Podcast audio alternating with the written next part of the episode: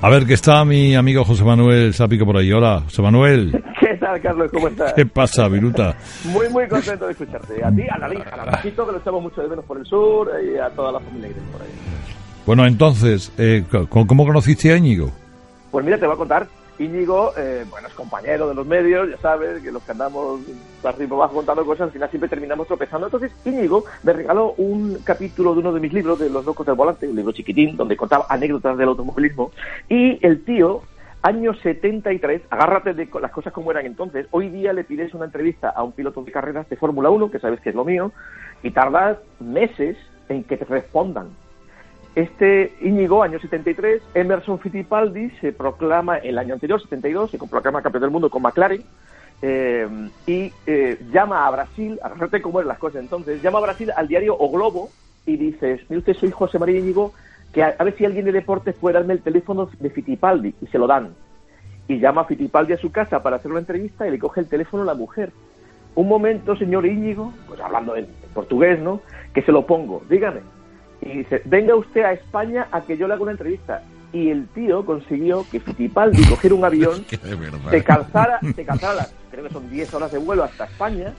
No termina ahí la cosa, sino que además Íñigo va con su coche, le recoge en el aeropuerto de Barajas, con, con un 1430 blanco que tenía, una loca, y le dice a, a, a, Fittipaldi, ¿usted qué quiere hacer en España? Dice, yo quiero, quiero ir a un espectáculo flamenco. Y le llevó al show del Melía Castilla que había entonces en, el, en la planta baja, sabes que hay un, escenario y todo Entonces le llevó a un tema de flamenco. Y le preguntó, ¿quiere usted hacer algo más? Y le dijo, sí, me gustaría, me encantaría, yo sueño con hacer esto. Entonces le lleva, esto te lo digo ahora, le lleva al tío a su programa, le hace una entrevista, usted cuánto corre, eh, cómo es el año que viene que va a ser, si es el riesgo, todo esto y tal.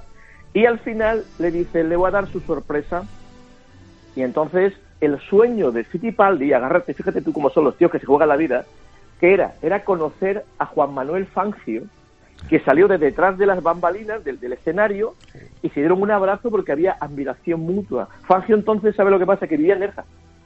Vivía en Nerja, en Málaga. Anda. Entonces, sí, porque durante mucho tiempo eh, tuvo una casa en Nerja durante 15 o 20 años, donde vive ahora casi Jorge Bucay, otro argentino Universal, bueno, pues pues se encontraron y, fue mucha Fangio, bueno, pues, bueno, es el piloto de, más exitoso de todos los tiempos, que, ganó pues la mitad de las carreras en las que participó.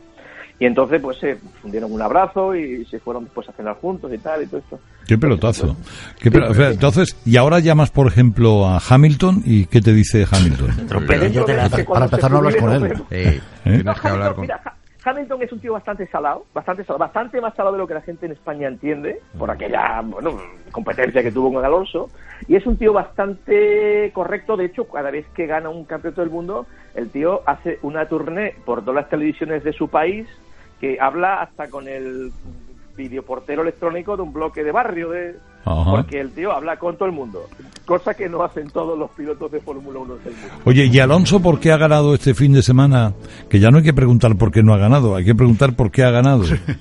bueno, vamos a ver, lo de, lo, de, lo de la resistencia. Mira, Alonso se ha embarcado en una aventura tremenda y es correr dos campeonatos. Dos campeonatos. Esto parece muy fácil, pero es muy complejo porque logísticamente es una locura.